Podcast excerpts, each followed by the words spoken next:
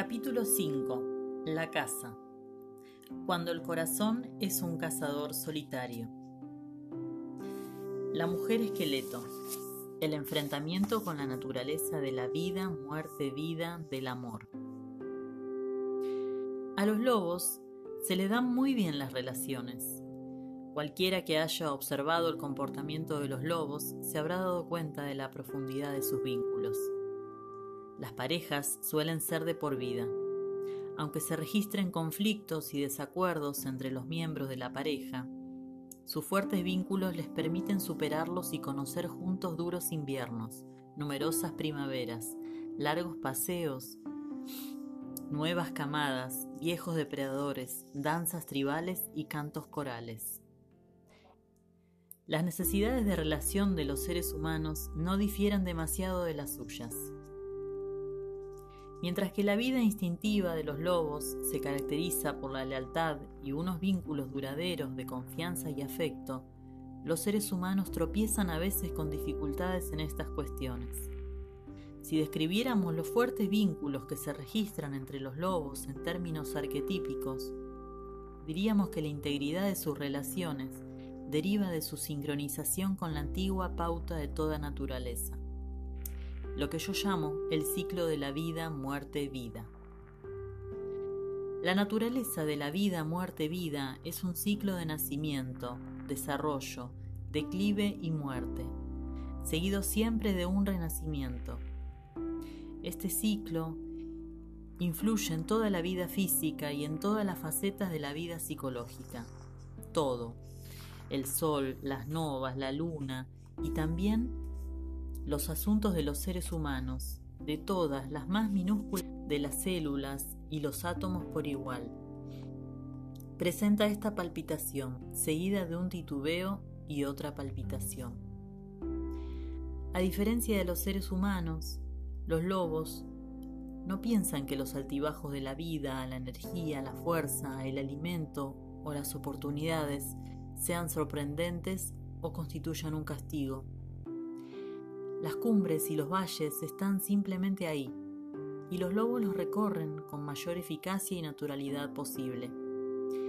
La naturaleza instintiva posee la prodigiosa capacidad de vivir todas las circunstancias positivas y todas las consecuencias negativas sin interrumpir la relación con el yo y con los demás.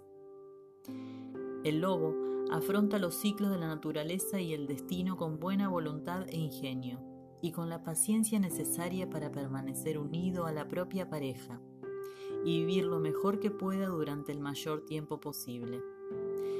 Sin embargo, para que los seres humanos puedan vivir y entregar su lealtad de esta manera tan acertada y tan sabia, tan protectora y tan sensible, es necesario que estos se enfrenten con aquellos que más temen. Y no hay manera de evitarlo, tal como lo veremos más adelante hay que acostarse con Doña Muerte. En los cuentos más sabios, el amor rara vez es un encuentro entre dos enamorados. Por ejemplo, algunos cuentos de las regiones circumpolares describen el amor como la unión entre dos seres cuya fuerza conjunta permite a uno de ellos o a dos establecer comunicación con el mundo espiritual y participar en el destino como si este fuera una danza con la vida y la muerte. El cuento que voy a relatar es una historia de caza acerca del amor. La acción transcurre en el gélido norte. Para comprender el relato hay que tener en cuenta que allí, en uno de los ambientes más inhóspitos y una de las más duras culturas cazadoras del mundo, el amor no significa un coqueteo o una búsqueda con el simple propósito de complacer el ego, sino un vínculo visible formado por el tendón psíquico de la resistencia, una unión que perdura en la prosperidad y en la austeridad, a lo largo de los días y noches más complicados y más sencillos. La unión de dos seres se ve en sí misma como una magia ángaro, como una relación a través de la cual ambos individuos pueden conocer quién es el que manda. Pero esta clase de unión plantea ciertas exigencias. Para poder crear este amor duradero, se invita a un tercer participante. el que yo llamo la mujer esqueleto. También se le podría llamar Doña Muerte y como tal sería otra figura de la vida, muerte, vida, en uno de sus múltiples disfraces. Bajo esta forma, Doña Muerte no es una enfermedad, sino una divinidad. En una relación desempeña el papel del oráculo que sabe cuándo es el momento de que los ciclos empiezan y terminan.